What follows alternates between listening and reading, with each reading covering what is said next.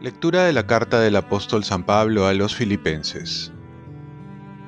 Hermanos, si quieren ustedes darme el consuelo de Cristo y aliviarme con su amor, si nos une el mismo espíritu y tienen entrañas compasivas, denme esta gran alegría.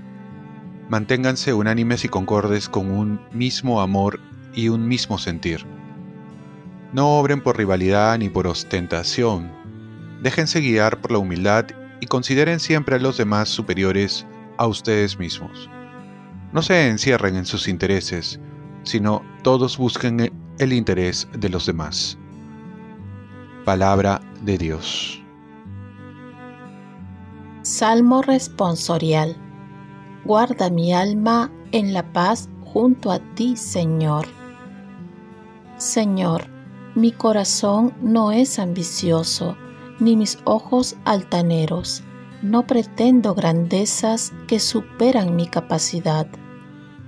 Guarda mi alma en la paz junto a ti, Señor, sino que acallo y modero mis deseos, como un niño en brazos de su madre. Guarda mi alma en la paz junto a ti, Señor. Espera Israel en el Señor ahora y por siempre. Guarda mi alma en la paz junto a ti, Señor. Lectura del Santo Evangelio según San Lucas. En aquel tiempo, Jesús dijo a uno de los principales fariseos que lo había invitado, Cuando des una comida o una cena, no invites a tus amigos, ni a tus hermanos, ni a tus parientes, ni a los vecinos ricos, porque corresponderán invitándote y quedarás pagado.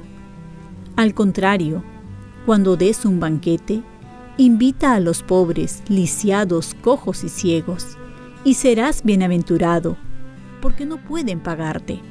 Te pagarán cuando resuciten los justos. Palabra del Señor. paz y bien. Estamos llamados a crear vínculos con todos. Jesús nos propone una nueva forma de relacionarnos, no tanto movido por el interés personal egoísta, sino por la caridad que busca el bien del otro, sea cual sea su situación, raza, color o condición social. La iglesia, que es identificada también como madre, es aquella que ha de abrir sus brazos a todos sus hijos, ya sean ricos, pobres, de un color o de otro. Por ello, la iglesia se le designa también como católica, que significa universal, abierta para todos. No podemos caer en guetos, en comunidades cerradas, ni mucho menos en competir o hacer diferencia por la condición social. Lo que nos une es el amor de Dios, y una muestra de amor es la apertura. Por ello la insistencia del Papa Francisco de tener una iglesia abierta, en salida, para que podamos encontrarnos y poder encontrar en ella una comunidad de amor. Recordar que estamos llamados a crear relaciones, a estrechar puentes, a acoger a todos los hombres y mujeres de buena voluntad. Por eso el Papa también nos dice, muchas veces desarrollan esfuerzos admirables pensando en el bien común y algunos de sus miembros de las comunidades llegan a realizar gestos verdaderamente heroicos que muestran de cuánta belleza todavía es capaz nuestra humanidad. Y por último, tener en cuenta que todo lo que hagamos a los marginados, débiles, pequeños de nuestra sociedad, lo estamos haciendo al mismo Jesús, según Mateo 25. Oremos, Dios de poder y misericordia, de quien procede el que tus fieles te sirvan digna y meritoriamente, concédenos avanzar sin obstáculos hacia los bienes que nos prometes ofrezcamos nuestro día. Dios Padre nuestro, yo te ofrezco toda mi jornada en unión con el corazón de tu Hijo Jesucristo, que siga ofreciéndose a ti en Eucaristía para la salvación del mundo. Que el Espíritu Santo sea mi guía y mi fuerza en este día para ser testigo de tu amor. Con María, la Madre del Señor y de la Iglesia, te pido por las intenciones del Papa.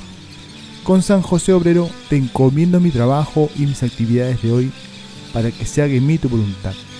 Y la bendición de Dios Todopoderoso, Padre, Hijo y Espíritu Santo, descienda sobre ti. Cuenta con mis oraciones, que yo cuento con las tuyas y que tengas un santo día. Y recordar que hoy los católicos cristianos no jugamos Halloween. Claro que no.